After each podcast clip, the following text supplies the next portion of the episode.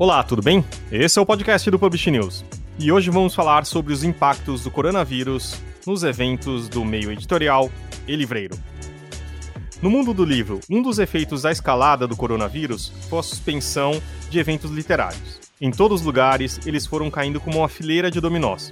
Primeiro a Feira de Bolonha, depois o Salão de Livro de Paris, até a Feira do Livro de Londres, talvez a mais importante do primeiro semestre. Desde a confirmação do primeiro caso da Covid-19 no fim de fevereiro, organizadores das nossas feiras e festas literárias também tiveram que ficar atentos e não tardou para que elas também fossem adiadas. Como foram os bastidores dessas decisões? Que impactos isso pode ter nesses eventos e no calendário, uma vez que quase todos os festivais foram transferidos para o segundo semestre? E a programação? Terá de ser alterada?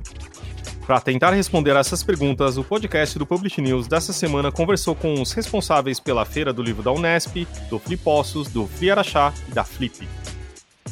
Esse podcast é um oferecimento da MetaBooks, a mais completa e moderna plataforma de metadados para o mercado editorial brasileiro, e da Outbooks. Dê ouvidos à sua imaginação, escute audiobooks. Já ouviu falar de POD? Significa impressão sob demanda, e nossos parceiros da Um Livro são referência na tecnologia no Brasil. Permite vender primeiro e imprimir depois, reduzindo custos com estoque, armazenamento e distribuição. Deixe seu catálogo 100% disponível e não perca nenhuma venda. umlivro.com.br. Eu sou Fábio Rara e estou aqui com Maju Alves. Tudo bem, Maju? Tudo e vocês? Esse roteiro foi feito por Leonardo Neto e Talita Facchini e esse é o programa do dia 30 de março, gravado no dia 27, cada um na sua casa, e, obedecendo às regras de isolamento social, né? Exato. Nesse programa, primeiro, nós quisemos saber como foi a tomada de decisão em adiar os eventos. Jéssica Gutierrez, da Unesp, disse que procurou a ajuda de especialistas antes de bater o martelo. Vamos ouvi-lo. Bem, em relação à tomada de decisão para adiar o evento, isso foi decidido depois de ser avaliado é, o, o, impacto, a frequência, é, a presença das pessoas, a interação entre vendedores e clientes e também, especialmente, a consulta a epidemiologistas. Nós falamos com pessoas muito bem localizadas no Ministério da Saúde, na Secretaria da Saúde de São Paulo e chegamos à conclusão de que é, até pela indicação, até pelo aconselhamento com esses profissionais, que a melhor decisão a tomar seria justamente o adiamento, simplesmente para proteger todas as pessoas e não ser um vetor a mais para a disseminação da epidemia. Mauro Munhoz, da Flip, também participa deste podcast. Vamos ouvir como ele tomou a decisão de adiar o evento. Não foi uma decisão fácil levando em consideração a importância que a Flip assumiu ao longo de sua história, para o cenário cultural brasileiro e para a economia local em Paraty. O nosso programa principal já estava em boa parte definido, em negociações finais com muitos autores, alguns até já anunciados como o nigeriano Chigotsi Obioma e o americano Dennis Smith. Começamos agora o delicado trabalho de comunicar a decisão a toda a cadeia de produção envolvida, convidados, parceiros, apoiadores, fornecedores e equipe. Estamos nos reorganizando para seguir trabalhando remotamente para realizar a Flip em novembro. Os curadores ouvidos pelo Publish News perceberam que o impacto financeiro direto não será relevante. Todos confiam que patrocinadores, parceiros e expositores continuarão remando no mesmo barco. Os mineiros Gisele Ferreira, da Flipostos, e Afonso Borges, do Filharachá, comentam essa situação.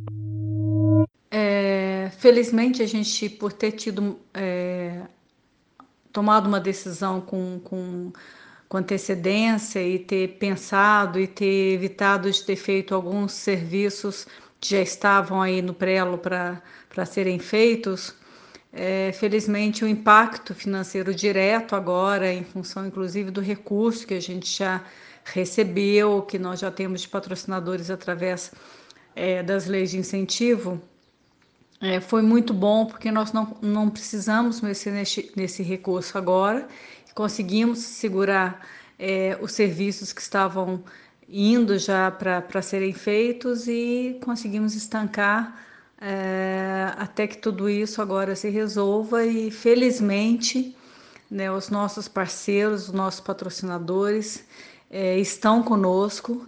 É, não tivemos nenhuma baixa de patrocínio, nem de parceiro, nem de apoio, né? Até o momento continuam iguais, continuam conosco, mas vamos aguardar agora o desenrolar para ver como que isso tudo vai se proceder. Mas a princípio foi muito bom. A gente não teve nenhum impacto diretamente ainda né, nessa questão da remarcação da nossa data, que foi remarcada para 15 a 23 de agosto. Espero que até lá esteja tudo já na mais perfeita ordem. Bem, um festival literário do porte do Fliaraxá contrata por edição entre 500 e 700 pessoas, direta e indiretamente. Eu acho que o maior impacto financeiro vai ser nessa, nessa área dos fornecedores, dos, dos escritores e de todo mundo que participou de Araxá e de fora de Araxá. Com relação ao orçamento, como o FLI Araxá, como tantos outros projetos são de lei federal de incentivo à cultura, impacta pouco, porque é, basta transferir de uma data para outra e fazer a execução orçamentária conforme o previsto. O impacto financeiro geral também, agora é o mundo, né? Todos estão fazendo essas perguntas, essa pergunta em todos os negócios, né? O acúmulo de eventos no segundo semestre preocupa os organizadores. Mas, mais do que isso, essa concentração pode afetar a participação de expositores, por exemplo, ou de frequentadores, que tenderão a viajar menos. Qual a expectativa dos nossos entrevistados? Gésio, da Feira da Unesp, fala de um controle de danos. Eu acho que nessas circunstâncias que a gente está colocando, é, não existe muita alternativa que não o de estabelecimento de uma data e é, de uma data no segundo semestre, ou no, no início, no finzinho do, do, primeiro semestre, começo do segundo. E é claro que vai existir sim uma concentração de eventos, uma concentração de promoções para esse período. É, a expectativa é de que nós consigamos, fazer alguma coisa que seja é, no, na, na melhor forma possível, afastado de, de congêneres, né? afastado de promoções semelhantes. Agora, mesmo no mercado do livro, a gente sabe disso, vai ter uma concentração enorme. E é claro, inevitavelmente, isso vai, vai provocar uma parcial canibalização de um pelo outro. Isso, isso é esperado, isso é esperado e inevitável. Eu não vejo como é, o desempenho original previsto para essas feiras, para esses eventos, possa ser preservado. Então, é, em relação ao que vai ser levado adiante, é basicamente aquilo que se poderia esperar. É uma minimização, é um controle de danos, digamos assim, é, considerando-se justamente de que a alternativa é a não realização do evento é, na medida em que toda a organização tinha sido montada, toda a, a, estruturação do evento já estava pronta, a gente adiou, não nos esqueçamos isso, o evento praticamente é, 10 dias antes de que ele se realizasse, 15 dias antes de que ele se realizasse. É, isso faz com que toda a estruturação, planejamento, logística do evento esteja montada, esteja a postos. É, o que nós faríamos é, alternativamente, ou seja, a, o cancelamento radical do evento, é algo que é, implicaria para todos os envolvidos um prejuízo ainda maior do que aquele que, é, que é, poderia é, ser acarretado pela realização. Esperemos que a demanda reprimida provocada por esse ato de comercialização possa dar ensejo a que todos os eventos programados é, mantenham pelo menos um patamar próximo àquele que foi estabelecido no ano passado. Para Afonso, do Fliarachá, esta é a grande questão. Vamos ouvi-lo? Sem dúvida nenhuma. Por exemplo, o Fliarachá vai acontecer na mesma semana da Bienal de São Paulo. Eu não vejo outra forma, não. Os, as, as, as, janelas, a gente chama de as janelas para realizar evento, são muito poucas no segundo semestre.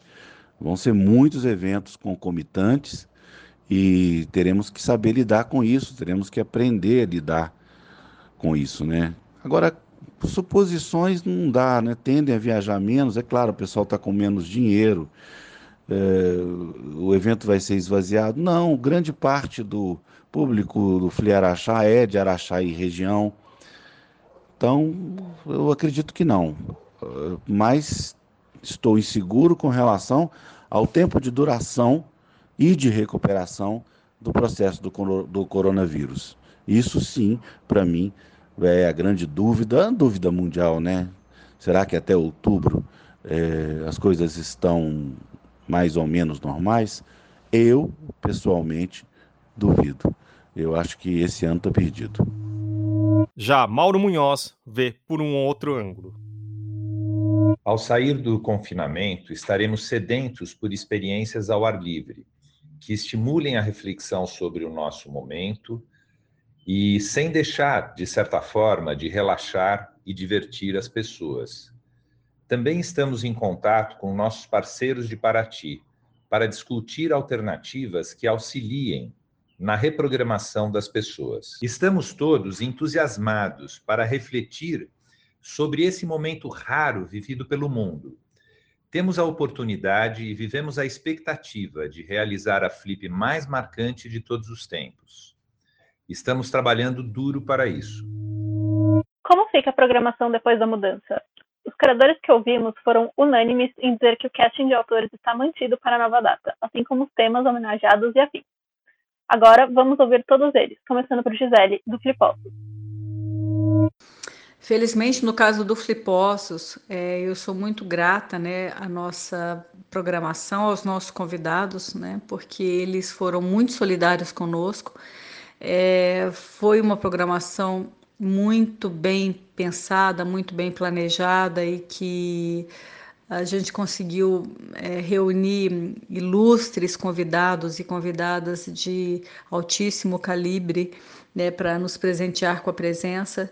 Então, eu sou muito feliz de ter conseguido isso, né, junto com, com as outras é, co-curadoras que trabalham conosco.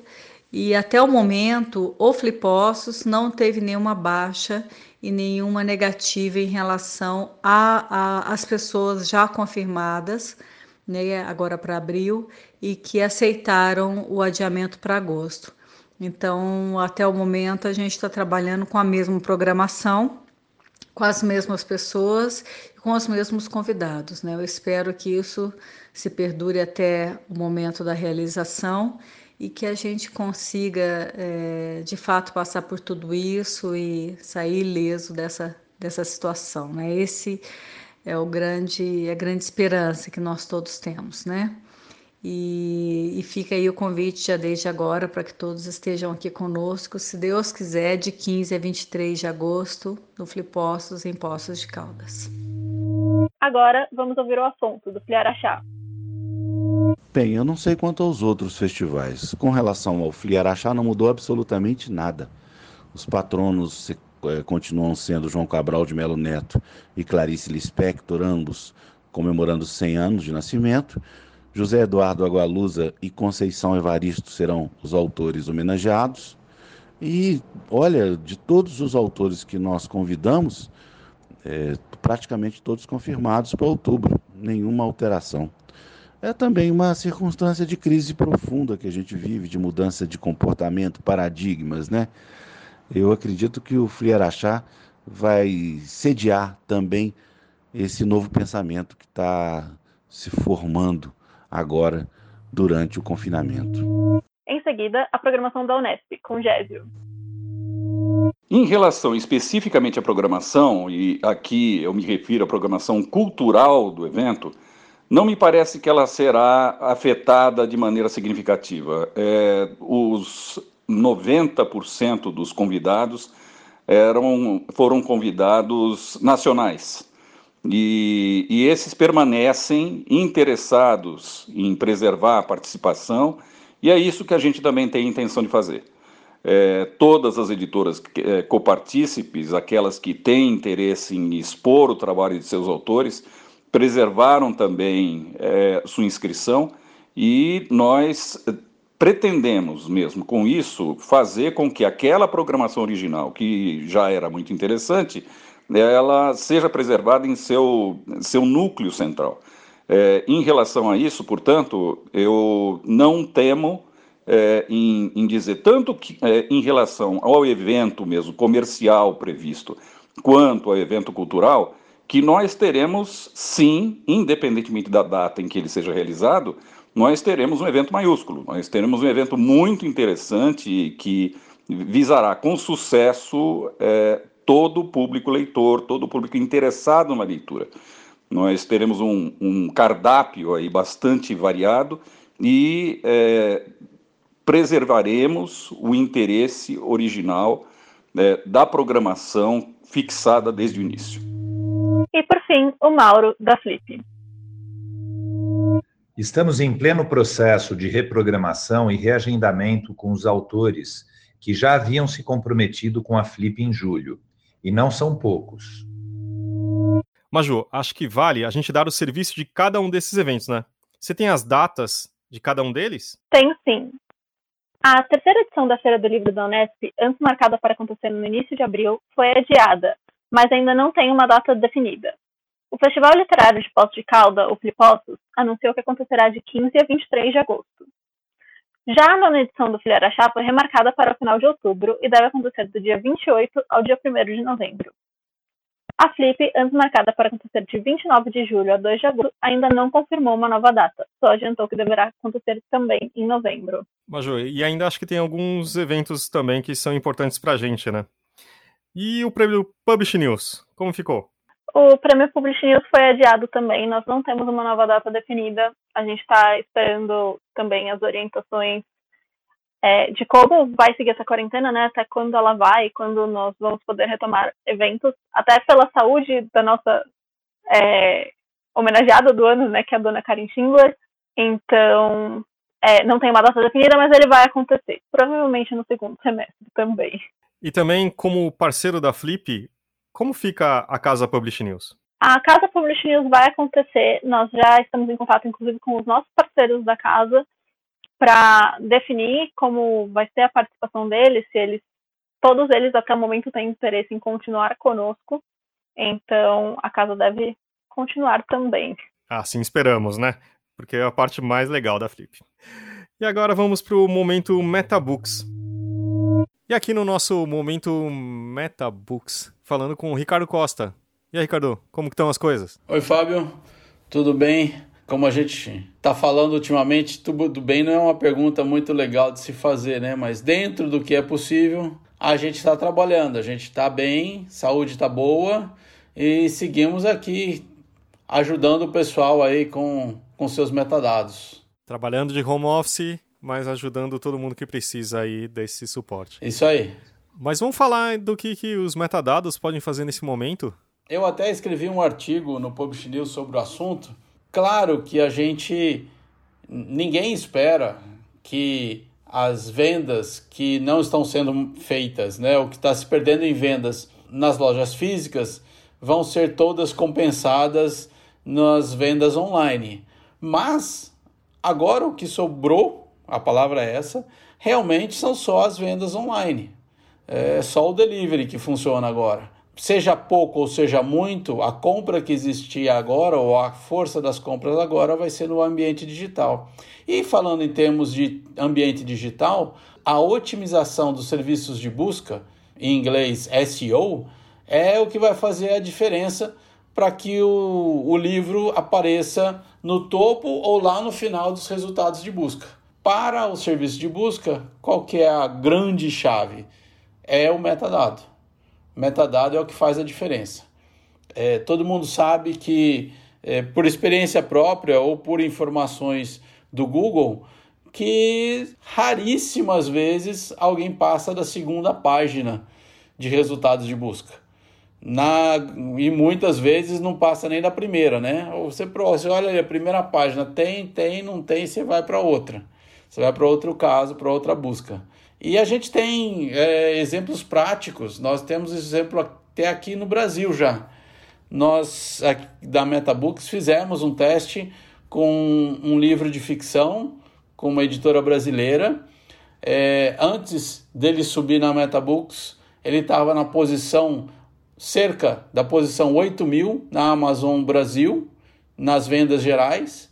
Um mês depois de nós trabalharmos juntos com o editor, é, melhor classificação, completar informações, subtítulos, escrever melhor o título, palavras-chave, é, melhoria até mesmo um pouco no layout do, da sinopse.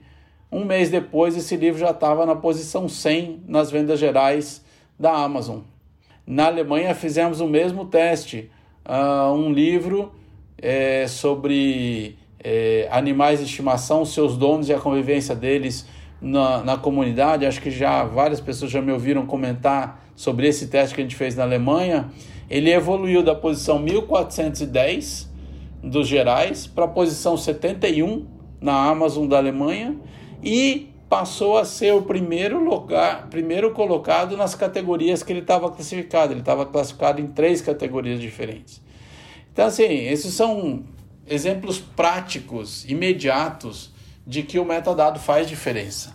Nesse momento que a gente está, que está todo mundo indo para o online, metadado é fundamental. E aqui na MetaBooks a gente está pronto para ajudar, treinar, é, mostrar as melhores práticas. Eu tenho certeza que nós vamos ser muito úteis aí para o pessoal que está para ajudar o pessoal a enfrentar essa crise, né, Fábio? Com certeza. Ricardo, muito obrigado. Tá bom?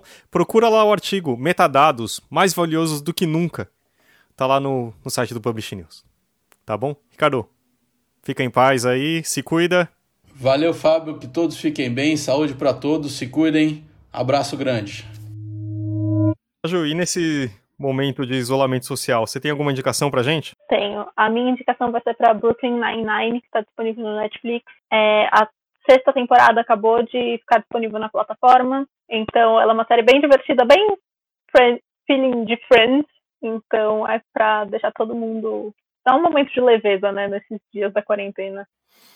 É muito bom. Eu tinha até esquecido dela, mas esses dias também para fugir um pouco do noticiário, claro que a gente tem que ver também, mas não precisa só ver isso, né? E é maravilhoso. É tipo dando uma risada bem, bem bacana. A minha indicação é de, um, uh, de uma série documental que chama Ugly Delicious, que eu já indiquei a primeira temporada, mas a segunda temporada tá ainda melhor. Só que essa é diferente do Brooklyn Nine-Nine, que eu faço maratono direto o tempo todo, então já vai indo temporada um atrás do outro, que são curtinhos, né? Acho que são 20 minutos, alguma coisa assim, né? Exato. Esse Ugly Delicious, eu, tipo, eu vi o primeiro, é, que é a história do, do chefe, que... É, e como os uh, os chefes de cozinha viram pais e mães e como se relacionar com a vida, né? Tipo, atribulada que a gente tinha ou tem, sei lá. Mas eu guardo. O primeiro foi incrível, eu chorei baldes. E aí eu tô guardando e assistindo aos poucos também pra. Sabe quando é aquela coisa, aquele chocolate você come uma barrinha de cada vez? Então, mas vale indicação porque não é só sobre comida e comida não é só se alimentar, né? Acho que nesse momento também é uma lição importante. Tem tudo a ver com a nossa saúde geral, com cultura, com estar com outras pessoas. E eu tenho visto muita gente bacana que tem comido via é, Hangout, você já viu isso também? Eu achei, achei uma ideia muito boa. É, bem por aí. É muito bom, né? Eu acho que é um pouco também na mesma linha de desaluviar um pouco, né? Uh, a gente tem um recado que a Outbooks mandou pra gente e eu queria ler aqui para vocês, que acho que era super bacana. Diante da situação do país e do mundo, nós da Outbooks entendemos que pequenas atitudes mudam o mundo. Se cada um de nós fizer o que tiver ao alcance. No nosso caso, a gente gostaria de transformar o momento de isolamento em algo mais leve, e por isso estamos oferecendo gratuitamente todos os audiobooks infantis produzidos por nós até o fim da quarentena. São 10 títulos, escolhidos e produzidos especialmente para os pequenos, com Pinóquio e o Chapeuzinho Vermelho. E algumas editoras e autores também aderiram ao nosso projeto. Agora os adultos podem aproveitar nosso audiobooks de graça. Os títulos vão se alternando no decorrer das semanas, mas sempre estarão inclusos alguns dos melhores audiolivros do nosso catálogo. É só ficar ligado no Instagram Outbooks para acompanhar as novidades. Dê ouvidos à sua imaginação, escute livros ou audiolivros. Entra no link queroescutar.outbooks.com barra ajudar. Depois resgata com o cupom Vamos Ajudar. Obrigado, Outbooks. Acho que é uma coisa bem bacana. E para as crianças, eh, a gente, elas estão precisando também, né? Obrigado, gente. Obrigado, Maju. Obrigada, gente. Esperamos vocês no próximo programa. É isso aí. Acompanha sempre pelas redes sociais do Publish News, que tá a toda, né, Maju? Exato, tá com várias postagens novas e diferentes. Estamos até fazendo algumas postagens de indicações sobre, é, nesse período da quarentena. E também, claro, dentro do site publishnews.com.br e também na newsletter que chega sempre na hora do almoço. Valeu, gente. Obrigado e até semana que vem. Até.